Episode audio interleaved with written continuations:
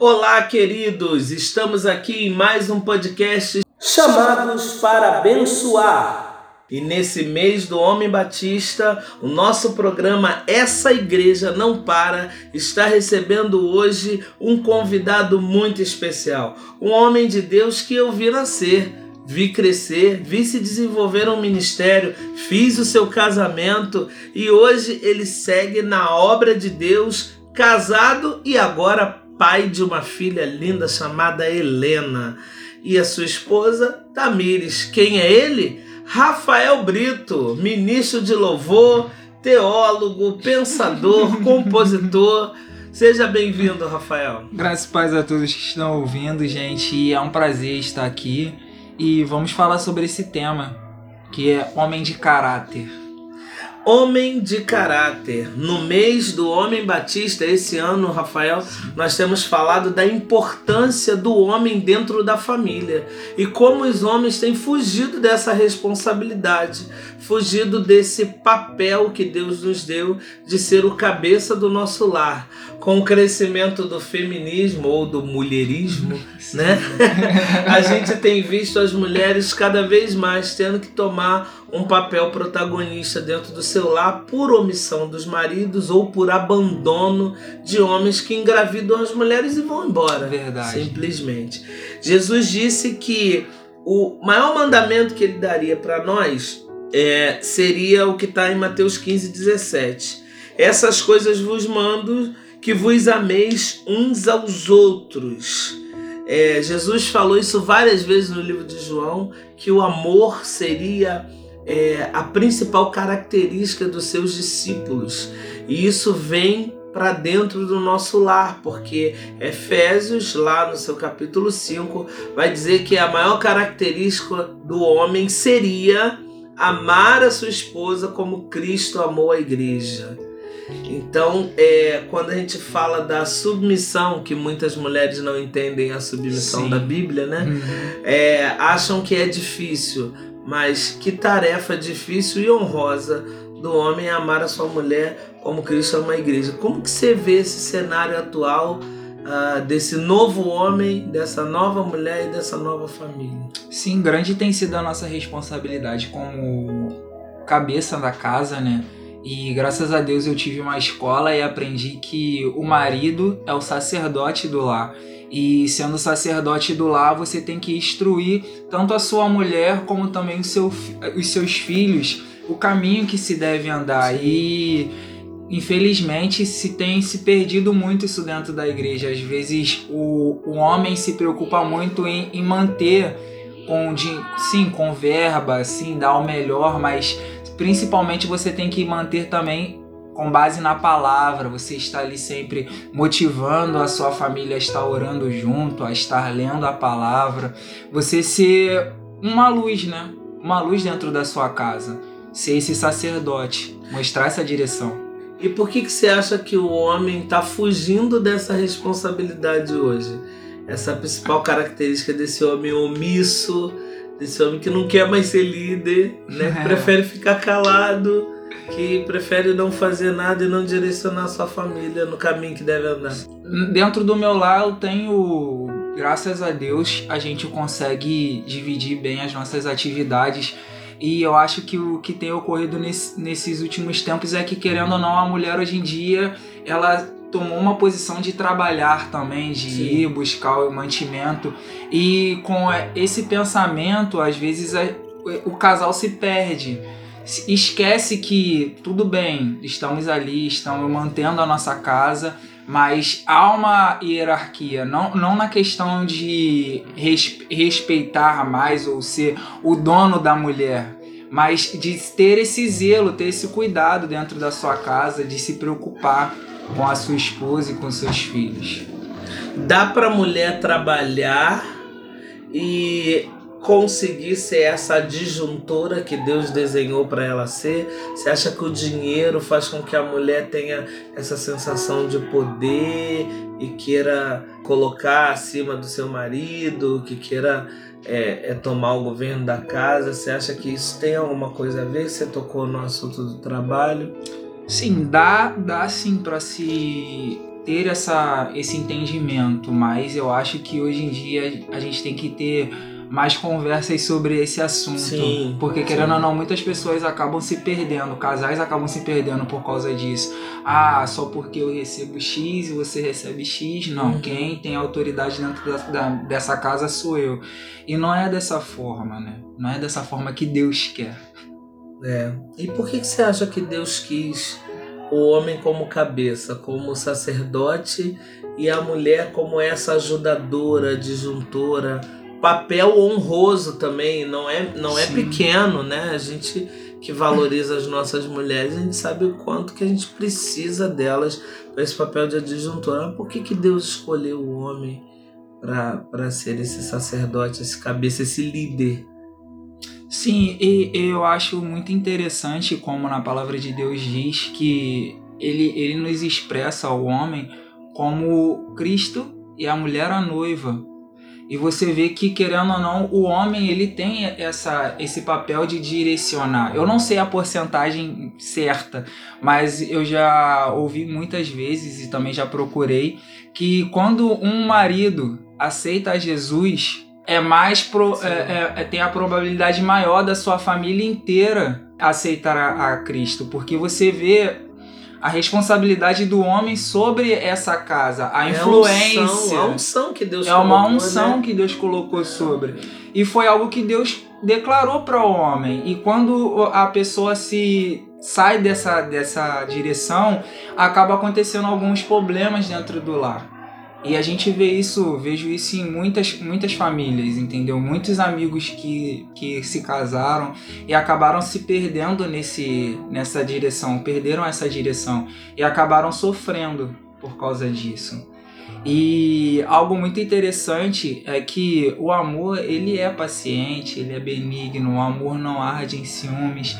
E é esse amor que o marido tem que ter para sua mulher e a mulher ter para com seu marido.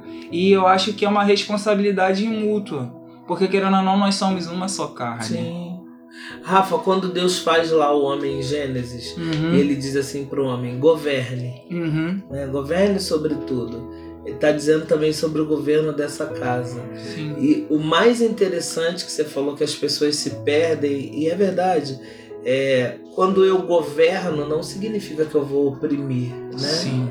É, é, eu posso governar com amor, com equidade, Justiça. com justiça. Como é que se governa dessa forma a casa? Como é que se governa bem a casa? Me dá uma instrução bíblica aí para eu entender Como se governar a como casa. governar bem essa casa como homem. Nossa, é al- algo que eu levo pra mim nesse, nessa questão é sobre quando nós deixamos. É, em 1 Pedro 2 fala sobre isso, deixando pois toda malícia, todo engano, fingimento, inveja, todas as murmurações, desejar efetuosamente como meninos no- novos, nascidos. E eu creio nesse novo nascimento. Sim. E quando você recebe esse novo nascimento em Cristo Jesus, tudo muda na sua casa. E eu gosto muito dessa passagem quando fala: Pai nosso que estás no céu, santificado seja o teu nome. Venha a nós o teu reino. E eu creio nisso, que quando você convida o reino de Deus para dentro da sua casa, não apenas para o local, igreja, Uhum. local, mas quando você chama esse governo de Cristo para dentro do seu lar, Aleluia. as coisas acontecem. É natural. É natural a, o, o amor. É natural o respeito. Não é algo forçado. Não é porque a sua mulher está pedindo, mas é algo porque está sendo plantado em você. Está sendo plantado. E eu gosto muito dessa, dessa palavra que fala renascer. Porque quando você nasce novamente, ou seja, você está esquecendo toda aquela história que você tinha e você está nascendo novamente, ou seja, você vai aprender a falar, você vai aprender a andar, você vai aprender a admirar outras coisas, que a se relacionar. a se relacionar é- de outra forma, como o seu pai te ensina. E quem é o nosso pai? É Cristo. É só por isso que ele quer não simplesmente quebrar e pegar aquele vaso quebrado e fazer de novo. Ele quer fazer algo novo. E eu creio que as pessoas que estão ouvindo que Deus quer fazer isso, uma família nova, um Amém. marido novo, uma esposa nova, uma casa nova, entendeu? Porque é, os hábitos de Cristo têm que estar sendo enxertados em nós. Tem que estar. E que venha o teu reino, E né? que venha o teu Que reino. venha o teu reino. Se você pudesse dar um conselho para um homem agora, como tratar a sua esposa? É, a gente pode estar falando para homens que de repente perderam a mão ou nunca foram ensinados como, não querem se separar, mas estão numa situação difícil os seus lares. Eu queria que você desse um conselho para esses homens para que, primeiro, eles não abrissem mão do Claro seu que lar. não. Porque trocar de mulher não, é a Não solução. existe. Né? É, então eu queria que você desse uma palavra para esses homens. Nossa, algo muito interessante que eu estava falando no domingo retrasado, que é sobre a passagem de Pedro, quando Jesus Cristo ali estava sendo preso, e automaticamente Pedro, com a sua atitude impulsiva, chega lá e arranca a orelha do soldado. Mas só que não era o momento. Não era o momento. E simplesmente Cristo vai lá, cura aquele soldado.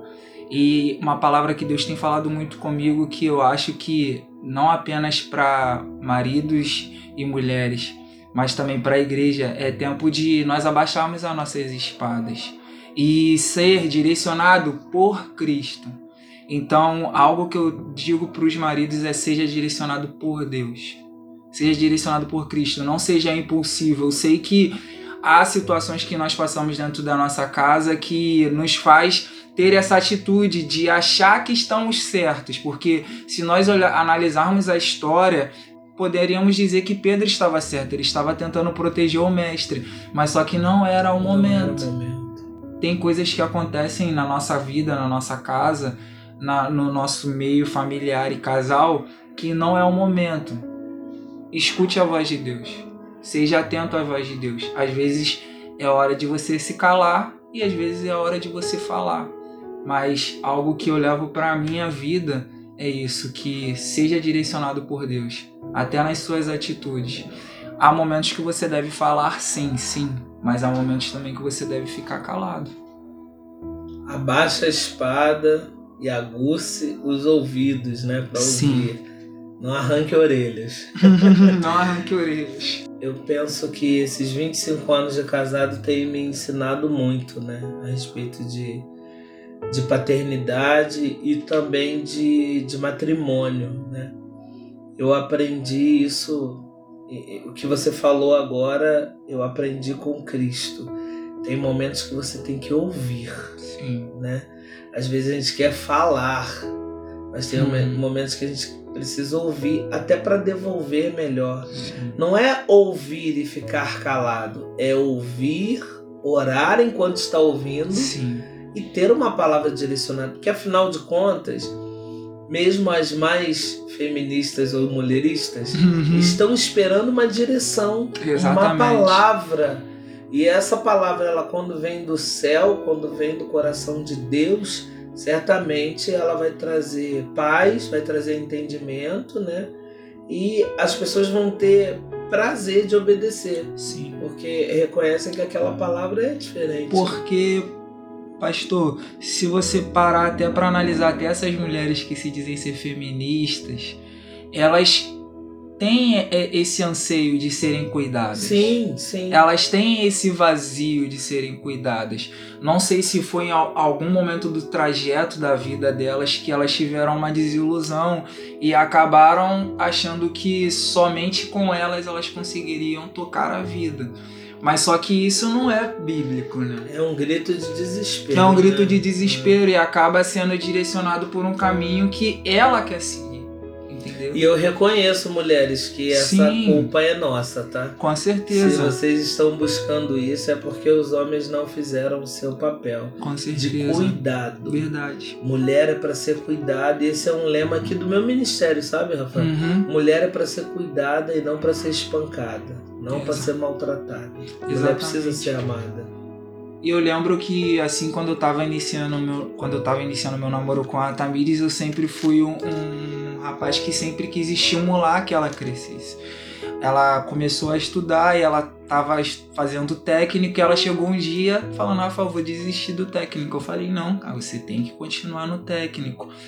E às vezes a gente vê maridos ou namorados que falam assim: não, você tem que ficar em casa, você tem que. Não, você tem que sonhar Sim. junto com ela. Sim. Você tem que viver o sonho dela. Ela tem que ser feliz. Ela tem que né? ser feliz. Ela tem que ser. Ela tem que ser feliz. Não eu ser feliz. Não eu tentar colocar ela dentro de uma caixinha e falar assim, não, você vai só até aqui. Não. Eu acho que essa questão do, do amor mútuo tem que existir. Você tem que estimular a sua esposa, você tem que estimular a sua noiva a crescer junto, entendeu? Porque, querendo ou não, a, a nossa vida é uma balança, né? Sim. Às vezes acontece que você tá lá em cima e sua esposa tá lá embaixo. Não, é caminhar junto, é Caminhar seguir junto. Tem uma frase clichê que eu sou contra, que diz assim: eu tenho que casar com o Cláudio, por exemplo, para fazer o Cláudio feliz. Né? Aí o Cláudio vai dizer: não, eu tenho que casar com, com a minha namorada porque eu quero, eu tenho que fazer ela feliz. Essa frase parece até muito bonita, mas tem um, um quê aí de negacionismo. Eu vou me negar para fazer o outro feliz. E o outro vai se negar para me fazer feliz. É claro que dentro da relação tem momentos que você precisa abrir mão de algumas coisas, Sim. né? Você precisa é, se sacrificar pelo outro. Sim. Mas pensa, você sempre fazendo pelo outro, sempre fazendo pelo outro. É, acho que o, o- o grande lance da relação é vocês serem felizes. Você é feliz com você mesmo, bem resolvido Uhum. e pode amar sua esposa. Sim. E a sua esposa, bem resolvida, feliz, pode te amar. Então vocês não vão somente fazer o outro feliz, vocês vão compartilhar a felicidade, porque vocês já são felizes. Né? E o que acontece nas relações é que às vezes eu me caso para que o outro me faça feliz. Eu jogo toda a responsabilidade no outro. Uhum. E como isso é pesado, né? Exato. o outro tem que me fazer feliz.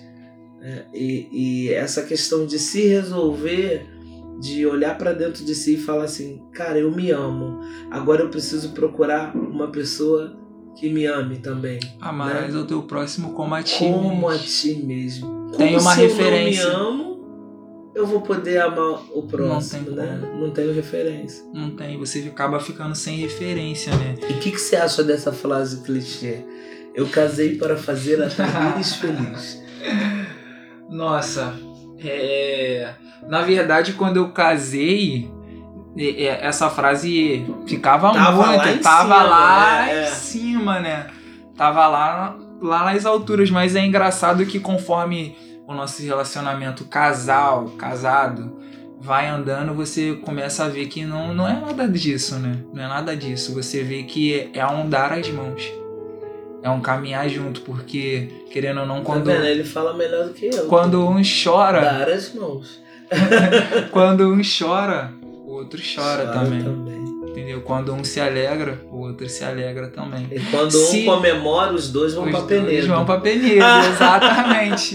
E quando não há esse sentimento mútuo, essa questão de você tá chorando, você tá triste e eu tô feliz, tem alguma coisa Tem errada. alguma coisa errada. Porque é Não uma- tá tendo troca. né? Exatamente. E eu gosto muito disso, de falar que é uma só carne. Ou seja, se a sua carne está sentindo, a minha está sentindo também.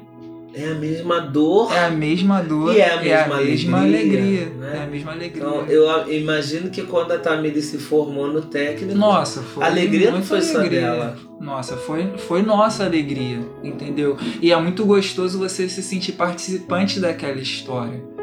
Que na verdade eram duas histórias e acabaram se tornando uma. Meu Deus, coisa linda.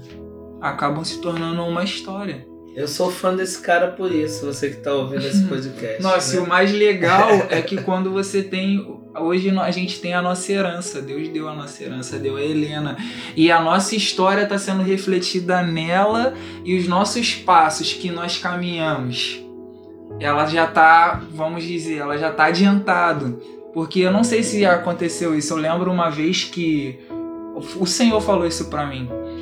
É, falou assim, Rafael, olha, olha só o trajeto que a sua mãe fez. Ela era do mundo, aceitou a Jesus e agora você já está vivendo já outra coisa. Você já, já viveu dentro da casa de Deus. Ou seja, Deus vai aperfeiçoando a nossa vida não simplesmente para mim, mas é para minha geração, entendeu? É para nossa geração. Hoje é o pastor Alex, amanhã é o Israel, a Aline e Alice. Ou seja, a sua história está sendo replicada e melhorada cada Melhorando. dia. É, que eu nasci no mundo, meus filhos já nasceram Exatamente. na igreja, né? E, e, os filhos deles certamente irão além deles, né? Eu gosto muito de uma passagem, eu lembro uma vez que eu estava pregando no... e eu falei isso para os jovens, eu falei, vocês têm que ir além. Vocês têm que ir além. E, a, e Cristo falou isso, que coisas maiores e melhores vocês farão. Porque ele, Cristo tinha esse entendimento de progressão a igreja ela progride, a família também, questão financeira, acadêmica, cultural, ela progride, né? Ela avança. Com Cristo, então, você vai se formar na sua faculdade primeiro do que a sua mãe se formou Exatamente. na faculdade dela e certamente Helena vai, vai se, formar, formar mais nova Exatamente. do que você, né? E assim por diante. É, eu demorei com 30 anos para ter meu primeiro ensino superior uhum. e Israel se formou com 21, né? e eu espero que o meu neto se forme com 20. Sim. Já que hoje eu recebi um testemunho de uma, de uma senhora aqui que a filha dela está se formando em engenharia civil com 20 anos. Nossa. Né? Então é, é minha meta. É, meta, é isso aí. minha meta. Então para isso a gente batalha. Não pode parar de batalhar, não. Se tiver algum pai aí me ouvindo é, que está estudando, está fazendo terceiro grau, continue. Seja exemplo para o seu filho, porque Exatamente. a sua semente vai florescer. Rafa, é, infelizmente o nosso tempo está quase acabando, né? É, eu queria que você mandasse uma mensagem agora para esse cara que foi um exemplo para sua vida, que foi o seu pai. Né? O que, que você pode falar do seu pai aí, dividir com a gente? O que eu acho engraçado é que meu pai, ele é o cara caladão, né? Quem conhece, Sim. as pessoas acham que ele é caladão, mas, nossa, teve algo que ele me ensinou que ele nunca me falou, mas ele me ensinou algo que você tem que criar memórias no seu filho. E ele me criou muitas memórias. Eu lembro da primeira vez que meu pai se sacrificou muito para me dar um videogame. E isso ficou marcado na minha memória. Se eu tinha oito anos, devia ter oito anos, e quando meu pai se sacrificou muito para me dar uma bicicleta, mas não era simplesmente pelo presente, mas por eu saber o quanto que ele se doou para me dar E você via isso lá na, na sua tenra idade, você novinho, você via esse sacrifício? Eu já conseguia. Eu, eu não tinha esse entendimento tanto assim, mas eu, na, no momento, né, quando eu era criança, eu ficava simplesmente muito feliz. Mas eu acho engraçado isso porque Deus me traz sempre à memória essa questão dele se doar tanto para nos oferecer algo. E é, é isso que eu tento replicar dentro da minha, da minha casa, entendeu? Criar memórias.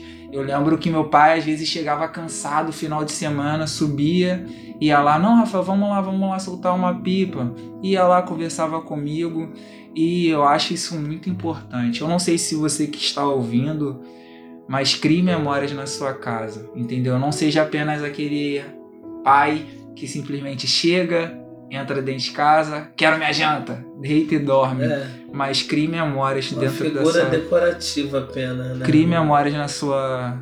para os seus filhos, para sua esposa. Passeia, passeia mesmo, viagem, é importante. Entendeu? Quer dar alguma dica de lugar? Penedo. Penedo é ótimo, Vá gente. para Penedo. Vá para Penedo, Resende. Mas é isso. Só tenho a agradecer a Deus pelo pai que ele me deu sempre tive curiosidade de perguntar isso pro teu pai e tua mãe. Nunca tive assim. São sempre tantos assuntos que a gente Ah, tem. A gente fica separado muito tempo e tem muito assunto para colocar em dia e a gente acaba não chegando nesse assunto. Uhum. Mas como é que, como é que era a, a sua casa com uma mãe super falante, um pai super calado, é, um irmão no meio termo e você ali no meio dessa, dessa bagunça. É, e, e, sendo que tua mãe sempre foi muito ativa na igreja, né? Sim. E seu pai ali sempre dando aquele apoio, aquele suporte. Como é que era, como é que girava essa engrenagem aí? Nossa, era engraçado, né? A gente era, eu era, eu era carregado pro ensaio do Coral Shalom, né? Quando era criança. Engraçado né? isso. E é, é muito engraçado isso, porque mesmo com a, todas as diferenças de personalidade Sim, um sim. do outro, Deus abençoou aquele lá. Ele abençoava aquele lá. Eu lembro que às vezes a gente sentava na sala e ali a gente come- começava a conversar e virava a noite a gente conversando. Mesmo meu pai falando pouco, ele só fala pouco só com quem ele não conhece. Não meu pai é conhece, muito mas dentro de tímido. casa, Mas dentro de casa ele sempre falava, sempre foi um pai que conversava com a gente e ele sempre foi esse pai amigo, né? E minha mãe também. Às vezes eu fico pensando em casa e eu sinto muita falta, porque às vezes a gente ficava, virava a noite conversando sobre Deus e como minha mãe me direcionou para esse caminho e se hoje Deus me deu esse ministério e me proporcionou isso é graças à minha família, que me apoiou sempre. E sempre falam, vá avante, avance. isso aí. A nossa casa ela pode ser um celeiro de obreiros, né, Rafael? Sim, A gente precisa- não precisa esperar pela igreja, porque às vezes tem gente que culpa a igreja por não ser um bom obreiro. Mas um bom obreiro pode nascer em casa. é verdade. É isso? É verdade. E eu vejo isso dentro do meu lar, né?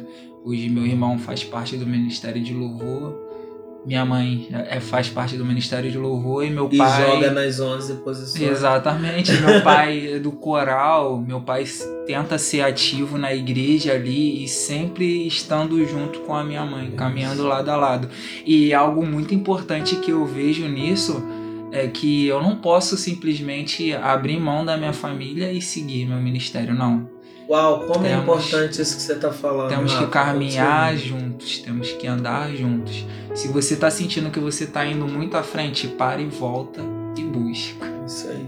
Porque não é simplesmente a- quando a gente casa, a gente a- aceita essa responsabilidade. Não é mais a minha vida, é a nossa vida. É isso aí. É, e como a igreja evangélica errou no passado, né? Sim, Apesar da gente ter tido grandes desbravadores, grandes obreiros, muitas vezes abriu-se mão da família em prol, entre aspas, da obra. é, E aí hoje a gente vê, hoje não, há algum tempo, a gente tem visto traficantes, sequestradores, estupradores com nomes bíblicos e com berços evangélicos, mas que se perderam, né? Se afastaram da palavra e se perderam. É, como é que a gente faz para não perder os nossos filhos? Como é que a gente faz para que eles continuem no caminho? vamos é, é, essa passagem ela, ela é mu- muito autoexplicativa, né? Ensine teu filho no caminho, ou seja, você está no caminho andando com ele. Não é simplesmente você lançar o seu filho. Vamos entrar no, no meio da igreja em si. É, não é simplesmente você levar o seu filho na escola bíblica dominical e jogar a responsabilidade Na pra tia da da salinha. salinha. não é simplesmente você pegar o seu jovem ou o seu adolescente dentro da sua casa e lançar a responsabilidade em cima do conselheiro ou do pastor. Não, a responsabilidade é sua. O pastor, o conselheiro, ele tá ali pra ajudar, Ajudar. sim. A Mas tarefa não é toda dele, né? só você pensar pelo tempo, né? Qual, qual- com quem ele passa o maior tempo, entendeu? Tomara que seja com você. Tomara. Tomara. Tomara, entendeu? Porque isso é importante. Algo que eu aprendi com você, pastor, foi essa questão do sentar à mesa. Isso é muito importante. Tá Domingo, esse domingo, a gente estava tomando café e eu senti a responsabilidade de a gente tomar o café junto. E, nossa, como foi bom É e como bom. é importante, entendeu? Você parar um tempo ali para você conversar, falar um pouco de Deus. Não é simplesmente você falar de Deus no altar, mas você ser o altar dentro da sua casa, entendeu? Muito importante. Teve um ano aqui que a gente falou muito sobre sobre mesa. Chegaram a me perguntar, Rafael, Cláudio, uhum. se eu estava com parceria com alguma loja de móveis. Porque quase toda pregação a gente falava da importância da mesa, mais a pastora do que eu. E a gente falava dessa importância de se sentar à mesa e mandando as pessoas comprarem mesa. Comprem mesa. Coloquem a mesa na sua casa, arrume os talheres, os copos, dê o melhor. E aí perguntaram, pode você está com parceria com alguma loja de imóveis? Que as pessoas não acreditam que a gente pode pregar alguma coisa para o bem-estar das famílias sem estar ganhando nada com isso, né? uhum. né? Pra você ver como o mundo está tão capitalista, as pessoas não acreditam que a gente pode se doar assim. Rafa, nosso tempo infelizmente acabou. Ai, poxa. Que pena. Precisaremos de mais podcasts com ele, né? pra gente aprender mais e compartilhar mais. Sempre muito bom conversar com você. Tanto aqui te entrevistando, quanto na minha casa, na minha mesa.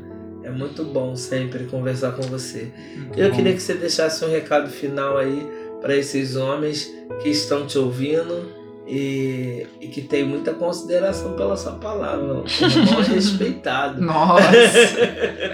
Então deixa as suas considerações finais aí.